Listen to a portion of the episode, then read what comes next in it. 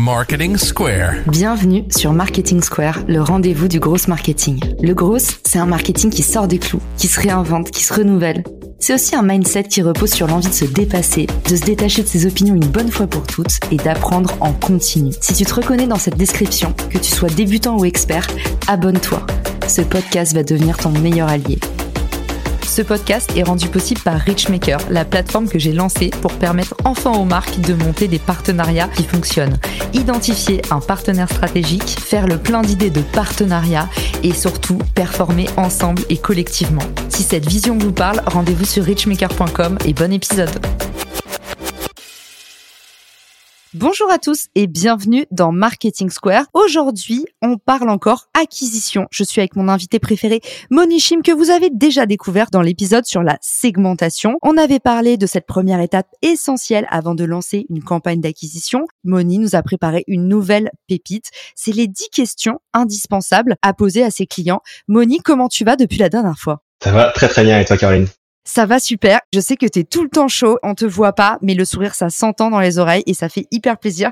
Aujourd'hui, on a encore du pain sur la planche. Est-ce que tu trouves que tes clients dans le B2B, ils parlent assez à leurs clients ou pas? Non, ils ont peur de parler à leurs clients, que ce soit des marketeurs ou des sales. Ils n'ont pas envie de le faire. C'est pour ça que à chaque fois que je démarre un nouvel engagement avec un client, je leur demande de dresser un profil client idéal, ICP, Ideal Client Profile en anglais. Ils font un super brainstorming pendant deux heures avec les différentes équipes et ils disent ok voilà notre profil client idéal c'est ça et du coup c'est bon maintenant on est prêt à partir. Ce profil client idéal ou ce persona comme certains peuvent l'appeler, c'est un petit peu différent. Bah, c'est bien de le faire, c'est un point de départ, c'est cool. On donne des hypothèses, mais il faut faire beaucoup plus pour avoir un vrai profil client idéal. Du coup, Moni, tu nous as mentionné ICP et Persona, donc Ideal Customer Profile et euh, Persona, c'est pas tout à fait la même chose. Est-ce que tu peux nous donner la nuance entre les deux?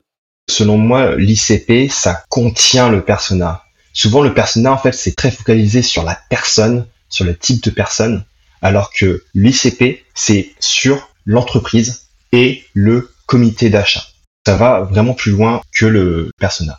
Quand en B2B, le comité d'achat, en fait, c'est pas juste la personne qui arrive et qui va dire OK, je vais acheter. Il y a toute une chaîne de décision, il y a plusieurs personnes qui vont intervenir. Il y a quatre types de personnes dans un comité d'achat. Premièrement, il y a le champion.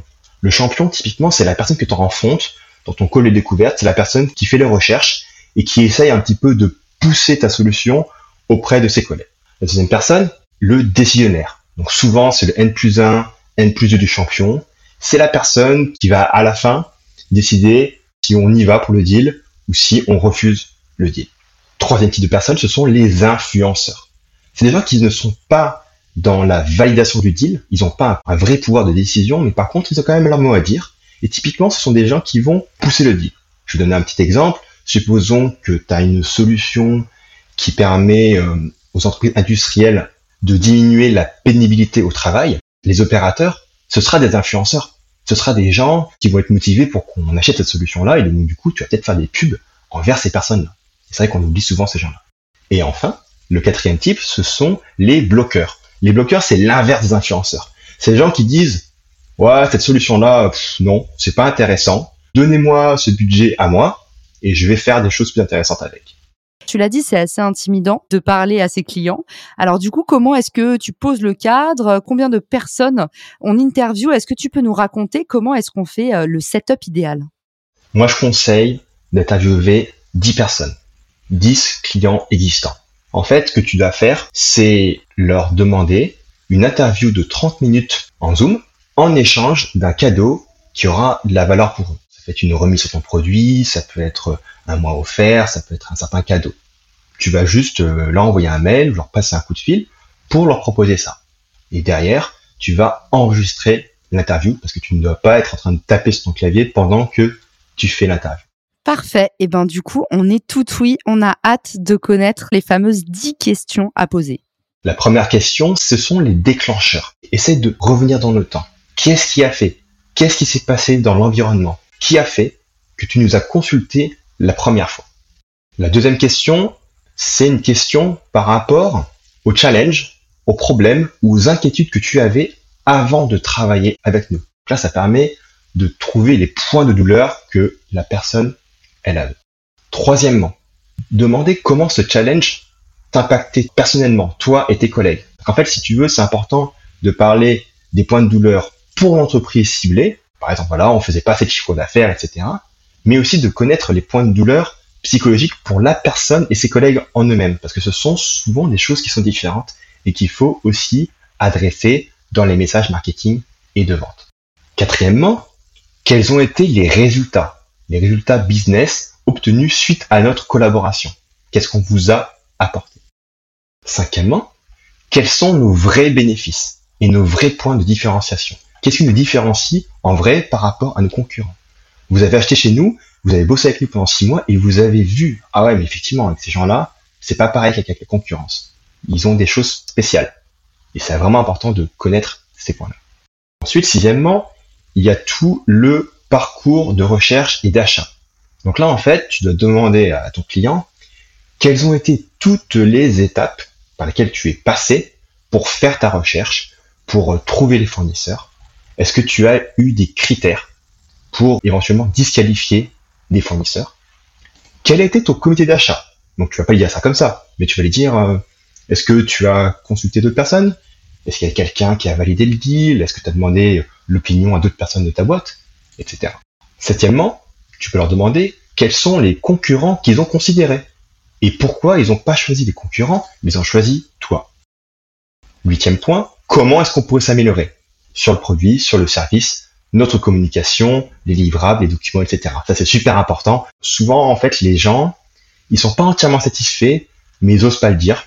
Du coup, bah, ils annulent. Et en fait, on comprend pas pourquoi. Donc c'est pour ça que c'est quand même important de savoir ça. Point 9, comprendre leurs besoins en contenu. Donc tu vas leur demander c'est quoi vos formats favoris, c'est quoi vos sujets favoris, et par rapport à notre expertise, donc par exemple, tu es une boîte logistique, tu vas dire, ok, euh, par rapport à l'univers la logistique, etc., ou du transport, est-ce qu'il y a des points particuliers qui vous intéressent, sur lesquels vous aimeriez en savoir plus? Et enfin, dernier point, c'est leur comportement en ligne et hors ligne. Quel type de contenu vous consultez en ligne? Vous êtes plus blog, vous êtes plus podcast, webinar, etc. Est-ce que vous avez des influenceurs ou des créateurs de contenu préférés? Sur quels réseaux sociaux vous allez? Est-ce que vous allez à des événements physiques, des salons, des webinars? Et enfin, est-ce que vous fréquentez des syndicats des organisations ou même des communautés en ligne? Et chose importante par rapport à ces questions, c'est pas juste on pose 10 questions comme ça et, et on enregistre. Il faut creuser. Parce que souvent, en fait, les gens, tu vas leur dire par exemple, ouais, ok, c'est quoi nos bénéfices? Et souvent, ils vont dire, ah ouais, vous êtes rapide, vous êtes efficace, c'est super de travailler avec vous. Mais en fait, ça, ça suffit pas. Donc, il faut creuser. Donc, par exemple, tu vas pouvoir leur dire, ok, mais ça veut dire quoi efficace pour vous? Ça veut dire quoi lent Vous nous comparez à quoi? Hyper intéressant. On récapitule pour ceux qui nous écoutent. Numéro 1, les déclencheurs. Qu'est-ce qui a fait que tu nous as consulté la première fois? 2. Qu'est-ce qui t'agitait avant de travailler avec nous? Quels étaient tes challenges, tes problématiques du moment? Trois, comment ce challenge t'impactait personnellement, mais aussi ceux qui t'entourent? Quatrièmement, les résultats obtenus au sein de notre collaboration. Cinquièmement, nos bénéfices et les points différenciants. Sixièmement, qu'est-ce qui t'a mené jusqu'à nous? Septièmement, les concurrents que tu as considérés et que tu as peut-être failli choisir à notre place. Huitièmement, qu'est-ce qu'on pourrait faire pour s'améliorer? Point 9, quel type de format t'es habitué à consommer? Et point numéro 10, qu'est-ce qui se passe en ligne? Qu'est-ce que tu fais quand t'es pas avec nous? Hyper intéressant ce que tu nous as partagé, Moni. J'en profite pour redire que tu nous as bien dit proposer quelque chose en échange de ce temps, le temps de votre persona, de votre ICP, pardon. Il est précieux. Quand j'ai lancé Richmaker, j'ai fait un livre blanc et du coup, j'ai proposé à toutes les marques qui répondaient à mon sondage d'apparaître dans le livre blanc. Et ça, ça leur plaisait parce que ça apporte de la visibilité à leur opération. Et tout d'un coup, en fait, quand tu as cet angle presse, bah, c'est plus intéressant. Je sais pas ce que tu en penses, Moni, ou si tu as des petites ruses à nous partager. Qu'est-ce que vous proposez en général comme cadeau? C'est quoi les gratifications type? Tout à fait, il faut vraiment penser win-win. Quand tu contactes ton client, tu veux lui dire on aurait vraiment besoin de votre aide pour améliorer notre marketing, mais mieux vous servir. Donc on aimerait vraiment vous parler sur Zoom et en échange de votre aide, on aimerait vous offrir un cadeau. Moi, j'offre une réduction en fait sur euh, le mois prochain, tout simplement. Ok, mais en fait, tu l'as dit tout simplement. Faites dans la simplicité, essayez pas d'enfumer, essayez pas de faire le miroir aux alouettes en promettant des choses que vous pouvez pas livrer derrière. On n'oublie pas, pareil, hein, faites attention à pas être impoli. Moi, il y a plein de fois des gens que je connais pas qui m'envoient euh, des questionnaires satisfaction de 30 pages, qui me demandent des calls de 45 minutes. Voilà, mettez un peu d'affect, un peu d'humain, expliquez pourquoi, demandez de l'aide hein, si vous avez besoin d'aide. Euh, il faut demander ces interviews utilisateurs. Je connaissais pas ce framework-là. Merci nous l'avoir partagé, Moni, mais je le trouve hyper important. Et puis surtout, tu nous as rappelé qu'on a beau avoir intitulé euh, cet épisode les 10 questions essentielles. C'est une vraie conversation, en fait. Donc, nous, on est en dynamique, on bouge tout le temps et on creuse, on creuse. Et c'est là où se trouvent, en fait, les insights les plus intéressants. J'aimerais juste apporter une dernière chose. Tu fais tes 10 interviews, t'es content et tu te dis c'est bon, mon ICP, je l'ai défini ad vitam aeternam. Grosse erreur. Tu dois continuer pendant toute la durée de mon entreprise à faire des interviews de ce genre le plus souvent possible. Parce que les attentes clients, elles vont changer, l'environnement concurrentiel, il va changer et toi du coup, tu ne seras plus pertinent si tu ne restes pas à jour par rapport aux attentes de tes clients. Ce serait quoi du coup le bon rythme selon toi, Moni? Est-ce que c'est un pic de chiffre d'affaires? Est-ce que c'est tous les trois mois? Est-ce que c'est tous les six mois? C'est le bilan annuel? Qu'est-ce que tu recommandes pour remener ces enquêtes utilisateurs? Je pense que toutes les boîtes sont différentes, donc ça va être difficile pour moi de dire ok, il faut absolument faire d'une certaine manière. Moi, je dirais au moins tous les trois mois. Au moins tous les trois mois. Ok. On l'a pas mentionné en début d'épisode, mais une des croyances limitantes qu'on a aussi, c'est ah non mais ça c'est bon, on l'a déjà fait. Comme si c'était une case à cocher qu'on avait écouté ses clients une fois à un instant T. Mais souvenez-vous, il y a six mois, est-ce que vous aviez les mêmes besoins que maintenant? Pas du tout. En tout cas pour ma part. Merci Moni de nous avoir livré ces essentiels business. On t'avait eu dans ce brillant épisode sur la segmentation. On t'a retrouvé aujourd'hui sur la partie interview utilisateur.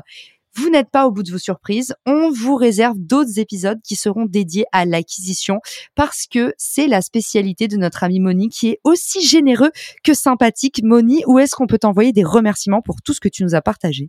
Tout simplement sur LinkedIn, Moni Trop bien. Eh ben, je te dis à très vite. On fera un petit post LinkedIn qui recueillera toutes vos questions. Ce sera accessible depuis les ressources de l'épisode. On a hâte de vous retrouver et à bientôt dans le podcast. Ciao! Si cet épisode te plaît, tu peux le partager en me taguant ou lui laisser 5 étoiles sur Apple Podcast. Marketing Square.